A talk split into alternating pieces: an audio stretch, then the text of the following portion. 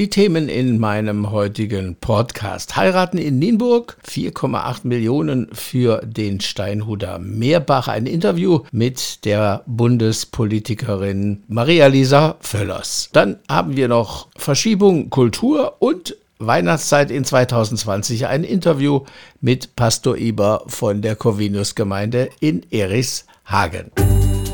Nienburg die Woche. Ein Podcast mit Egon Garding.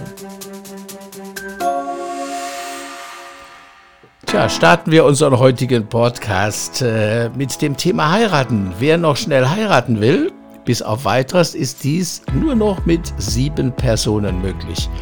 Brautpaar und fünf Gäste. Hm, so lustig klingt das nicht. Die Trauung verläuft natürlich unter Einhaltung eines Hygienekonzeptes. Die Gäste tragen Mund- und Nasenmasken während der Trauung, das Brautpaar nicht. Wie soll man sich denn auch mit Maske küssen. Das ist eine Information der Stadt Nienburg.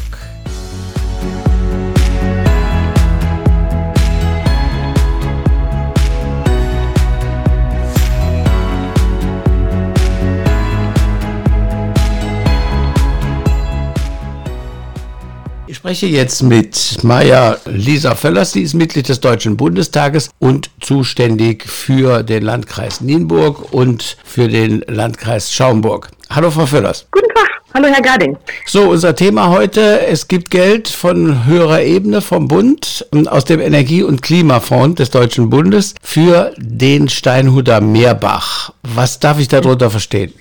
Genau, das ist äh, eine 50-Prozent-Förderung und ähm, der Bund hat gesagt, wir möchten gerne im Rahmen eines Sonderprogramms zur Förderung von Maßnahmen zur Klimaanpassung und Modernisierung der städtischen Räume nochmal Bundesgelder reingeben. Das sind insgesamt gut 100 Millionen Euro bis zum Jahr 2023. Und ich habe mich dann natürlich bei mir in meiner Heimat umgehört und gefragt bei den Städten natürlich, eher, weil das ein Programm eher für städtische Räume ist, ähm, ob es da irgendwelche Ideen gibt, die man einreichen könnte. Und da hat die Stadt Nienburg dann gesagt, ja, wir hätten da was, nämlich den, die Klimaachse Steinhuder Meerbach. Und dann wurden mir eben die Unterlagen zugesandt und ich habe die dann eingereicht. Und die Idee ist, und das macht es so spannend an der Stelle, dass die Stadt Nienburg dort einen nachhaltigen Ansatz verfolgt und nicht nur zum Beispiel auf Bereiche eingeht wie Grün- oder klassische Parkanlagen, Sanierungsprogramme, die kennen Sie, sondern eben halt auch, dass Klimafolgenanpassung ähm, dort betrieben wird. Mhm. Zum Beispiel dadurch, dass Retentionsflächen kommen, also Flächen, die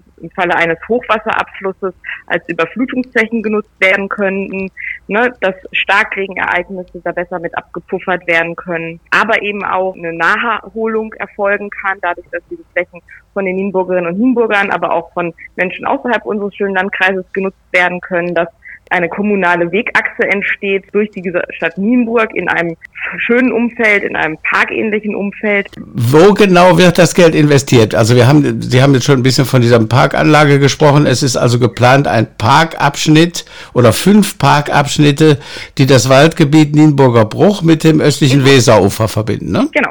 So sieht's aus. Das sind, wenn man so will, Teilprojektierungen. Also das Gesamtprojekt besteht eben aus diesen fünf Phasen, die alle einen etwas anderen Schwerpunkt haben. Also einmal ne, im südlichen Bereich das Tor zur Landschaft, also die Öffnung der Stadt über den Südring hinaus in die, in die Landschaft. Dann natürlich der Bereich Bürgerpark und Segelwiesen zum Beispiel, der ertüchtigt werden soll. Dann ne, sollen dort auch eben so Rückhalteanlagen kommen für die Klimafolgenanpassung. Wir haben Obstwiesen, wir haben wird es auch Spiel- und, Freiz wird's auch Spiel und, Freizeitflächen geben? Genau, auch das ist damit da drin. Also im Bürgerpark, den kann man jetzt sicherlich auch nutzen für Picknicke, für ähm, ne, Familienausflüge zum Spielen. Wir haben äh, die Möglichkeit, dass unsere Schulen im Nienburger Bereich die Lehrinstitutionen schon nutzen können, die am Meerbach sich befinden, hm. für außerschulische Lernorte. Was Man verstehe ich? Den Bereich mit Fahrrad nutzen, also da ist viel möglich. Ja, was verstehe ich unter öffentliche Gemüse- und Obstanpflanzung? das ist eine Idee ne, der, der Planer oder der, der kreativen Menschen aus Nienburg, die sich äh, im Rahmen von Projekten vorher schon mit der Thematik beschäftigt haben. Naja, also man, man kann das dann eben äh, anpflanzen und man kann vor Ort relativ nahe Produkte auch pflücken und mhm. benutzen. Weil warum sollen wir immer Dinge aus Spanien, aus Italien äh, herbringen, äh, wenn man auch durchaus zu Hause heimisches Obst anbauen kann und nochmal mhm. stärker für den Verbrauch nutzen kann. Es gab schon zweimal Mittel für, für diese Region. Wo sind die verwandt worden? Oh, da müssten Sie vielleicht Herrn Onkels nochmal genauer fragen. Okay. Wer betreut also das? jetzt primär um, um dieses Projekt. Ja. Das macht die Stadt Nienburg. Ja. Ähm, Herr, Herr Onkels und äh, aber auch der Herr Hütten äh, sind da sehr, sehr stark involviert. Ab wann geht's los? Ist da schon irgendwie ein Zeitrahmen abgefasst, abgesteckt? Also die, die, die Stadt versucht es möglichst zeitnah jetzt natürlich auch äh, in den Gang zu bringen. Da gibt es Ratsberatungen. Meines Wissens war letzte Woche auch die Sitzung des Stadtentwicklungsausschusses, wo das Projekt nochmal stärker mit den Fraktionen thematisiert worden ist und würde mich sehr freuen, wenn wir möglichst zeitnah jetzt auch an den Start gehen können. Jetzt ein bisschen was noch zu Ihnen. Sie kandidieren wieder im nächsten Jahr für das den stimmt. Bundestag. Ja, also ich habe meine Bewerbung innerhalb der Partei natürlich erneut eingereicht. Die beiden Kreisverbände, also der Nienburger als auch der Schaumburger Kreisverband, haben sich einstimmig für meine Wiederkandidatur ausgesprochen. Und bei uns bei der SPD ist es so üblich, dass wir ein sogenanntes Delegiertenverfahren haben. Also die Ortsvereine wählen Delegierte, die kommen alle zusammen in eine große Veranstaltung und da wird dann die Kandidatin, der Kandidat formal gewählt. Das musste jetzt leider Corona-bedingt ausfallen. Das war für äh, letzten Samstag geplant, aber ich habe mich dann auch im Sinne des Gesundheitsschutzes der Mitarbeitenden, aber auch natürlich der Delegierten entschieden, dass wir das jetzt erstmal noch ein bisschen nach hinten schieben und das dann machen, wenn die Situation ein bisschen verbessert ist. Okay, was Lustiges zum Abschluss. Sie haben drei Mitarbeiterinnen. Wo bleibt da die paritätische Besetzung? Keine Männer?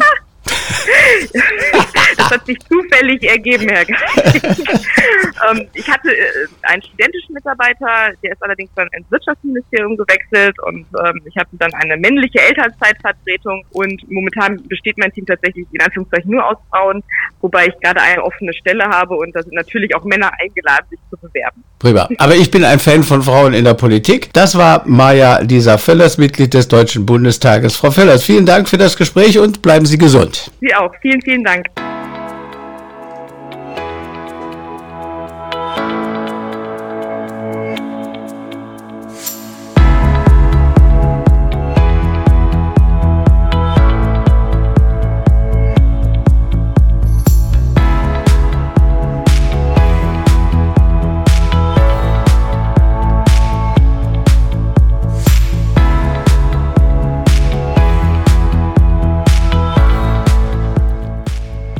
Tja, es gibt wieder eine Theaterverschiebung. Diesmal meldet sich das Kulturwerk und zwar findet die Veranstaltung Kati Freudenschuss einfach Komplikati, so heißt das Programm im Nienburger Kulturwerk. Es wird verschoben auf den 30. Januar 2021 um 20 Uhr und wer noch Tickets einmal für das Streaming-Abo haben will, der kann sich melden bei www.nienburgerkulturwerk.de. Dort ist die E-Mail-Adresse und auch eine Telefonnummer zu erfahren.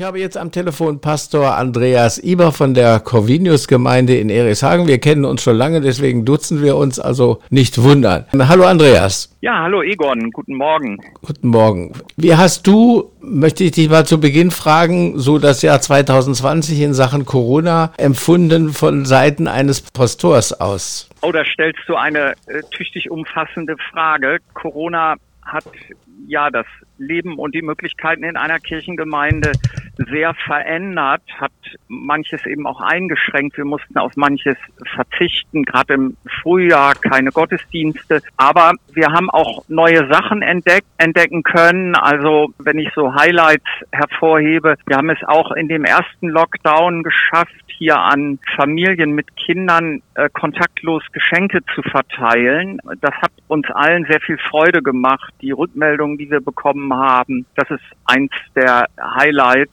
Es gab aber natürlich auch viele Sorgen und Fragen, weil Besuche nicht mehr so möglich waren. Äh, Seelsorge direkt, da ist ganz viel am Telefon. Ja, wollte gerade sagen, hat Seelsorge, Seelsorge überhaupt stattfinden können? Ja, es war so, dass ähm, ich mir die ganzen Wochen über jeden Tag zwei Menschen vorgenommen habe und die angerufen habe. Und das waren dann zum Teil auch längere Telefonate, die dann auch äh, wirklich Seelsorgetelefonate gewesen sind. Und Gottesdienste sind im Prinzip ausgefallen. Es hat keine Alternativen dazu gegeben. Also Gottesdienste, solange die Kirchen geschlossen waren, sind ausgefallen. Es gab einige Alternativen, die wir neu entdeckt haben. Wir hatten Andachten über Telefon angeboten, gerade um auch Menschen, die nicht im Internet sind, ein Angebot zu machen. Das heißt, man konnte eine Telefonnummer anrufen und ein kurzes geistliches Wort hören. Und im Internet selbst waren die auch anzuhören. Ähm, insofern haben wir also auch digital einige Angebote gemacht. Mhm. Aus deiner Sicht jetzt gesehen, das hört sich blöd blöde an, aber hat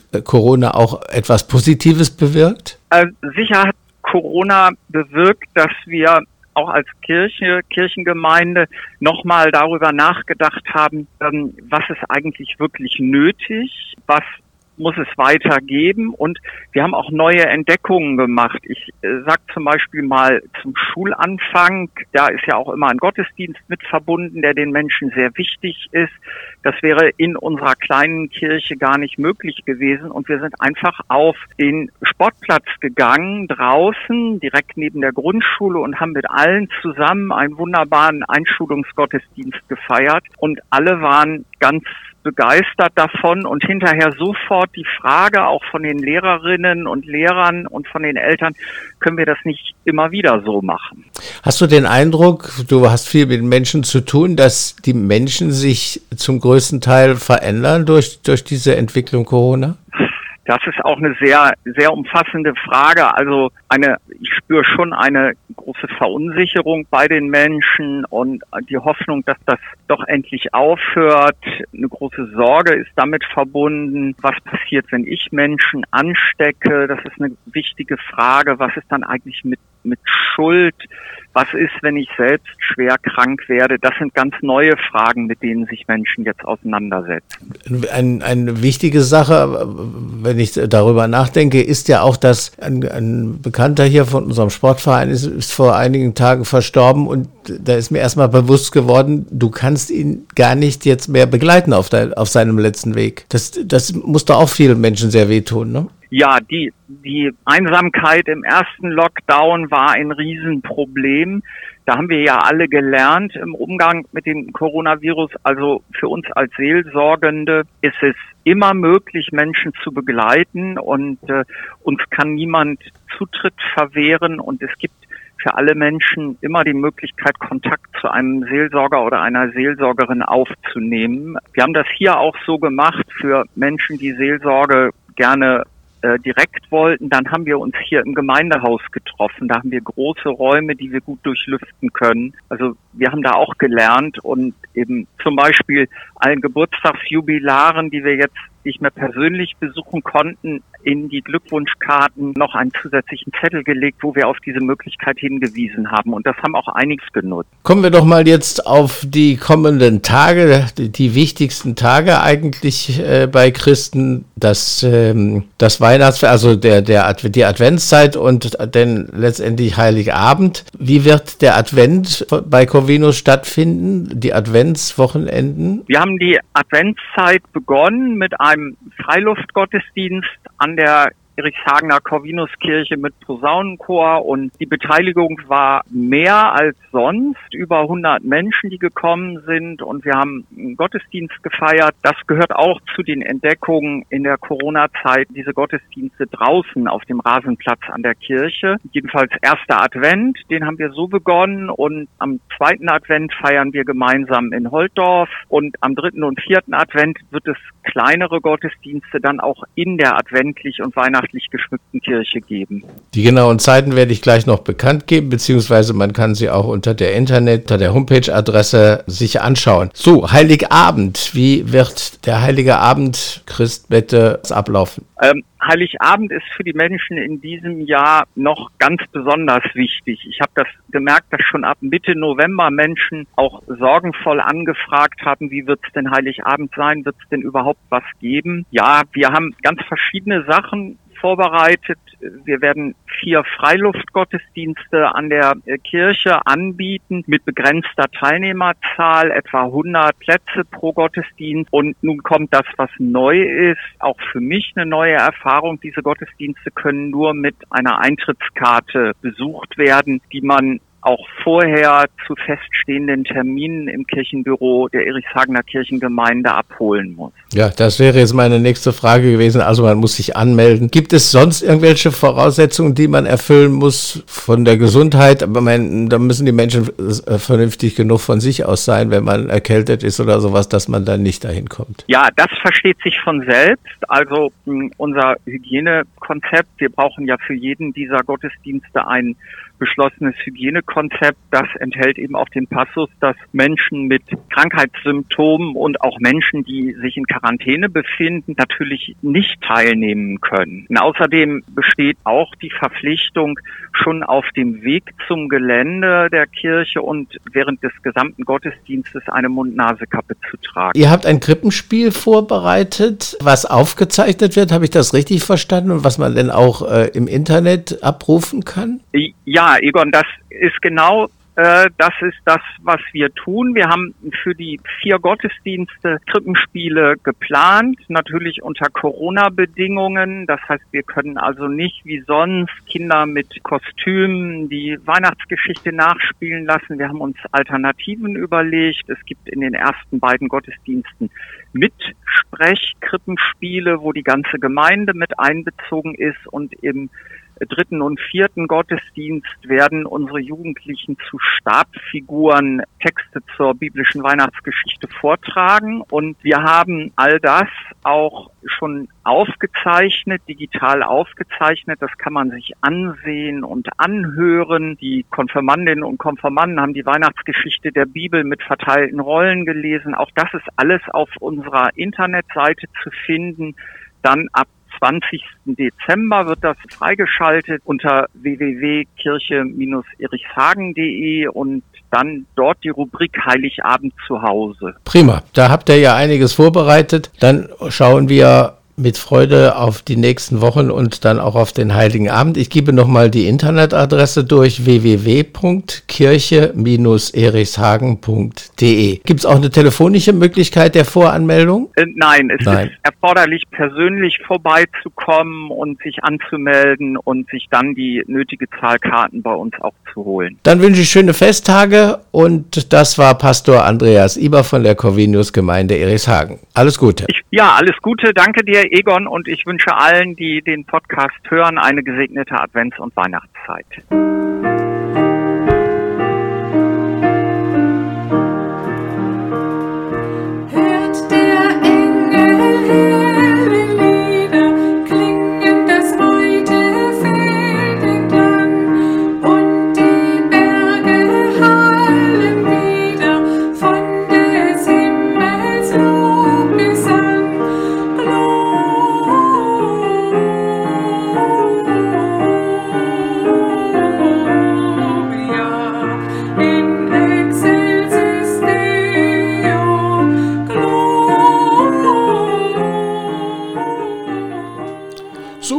Interessante Meldung habe ich noch und die betrifft die Museumseisenbahn in Bruchhausen-Vilsen. Die hat alle Nikolausfahrten für 2020 abgesagt. Grund dafür ist natürlich Corona. Alles war vorbereitet, der Nikolaus stand bereit, Geschenke waren schon eingekauft und dann kam das aus. Für den Verein ist das unter anderem große äh, ein großer finanzieller Verlust und die strahlenden Kinderaugen, die wird es erst 2021 wieder geben. Hoffen wir es.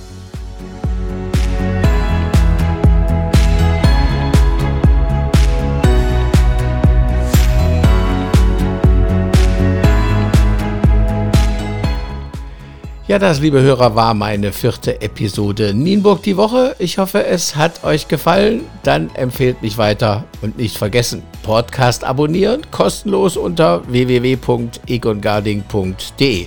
Ich sage bye bye, bis zum nächsten Mal, euer Egon Garding.